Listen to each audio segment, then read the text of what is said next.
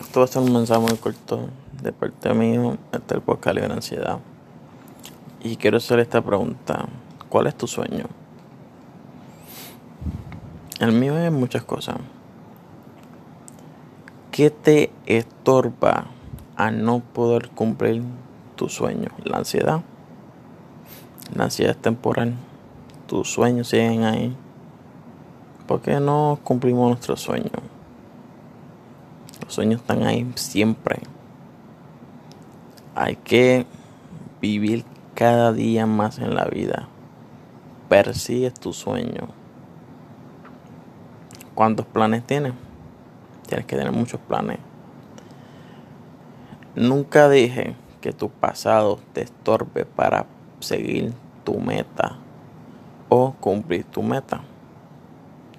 No dejes que tu pasado te estorbe. Rompe las cadenas y, y lucha. Y lucha por, por tu sueño. Tu sueño vale más que una ansiedad.